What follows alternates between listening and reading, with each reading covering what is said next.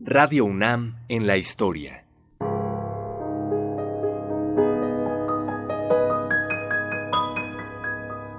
Nuestra es la voz. De todos, la palabra.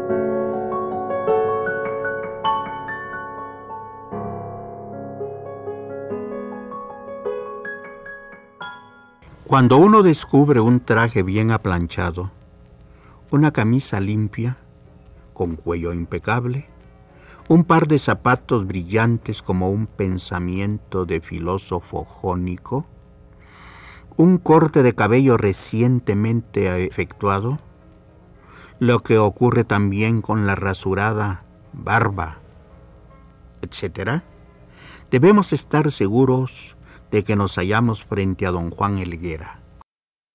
Sobre los compositores mexicanos dice preciosuras de todo tipo, jaez y rima, íbamos a decir risa. Conoce sus debilidades, sus suficiencias, sus glorias y servidumbres. Este conocimiento le hace ser una suerte de cronista del mundo artístico de México y más especialmente del orbe musical.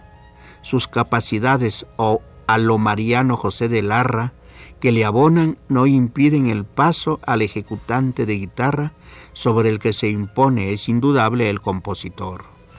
Escucharlo ejecutar sus propias obras es premio no esperado por quienes pasamos, o más bien pensamos, que la música sigue siendo de todas las artes la más amada.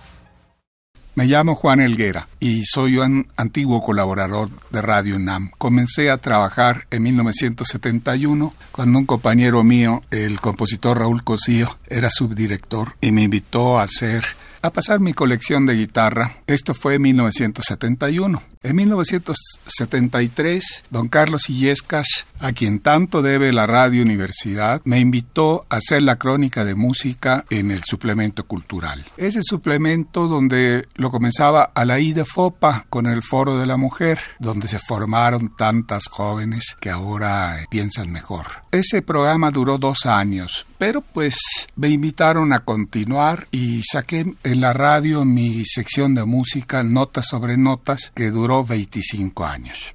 La radio universidad ha sido para mí una, una parte de mi vida. Cuando yo era joven me formó porque cualquiera que hubiera destacado en algo en este país, cuando en otra época importaba la cultura, pues trabajaba o colaboraba con la Radio Universidad. Yo tengo un gran cariño, un gran respeto, un gran afecto y una gran esperanza porque la Radio Universidad este, continúa su trabajo como hasta ahora en esta gran selva de ignorancia en la que se ha convertido el país.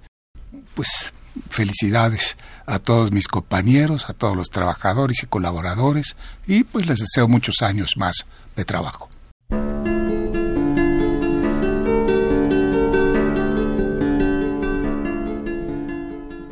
Radio UNAM en la historia.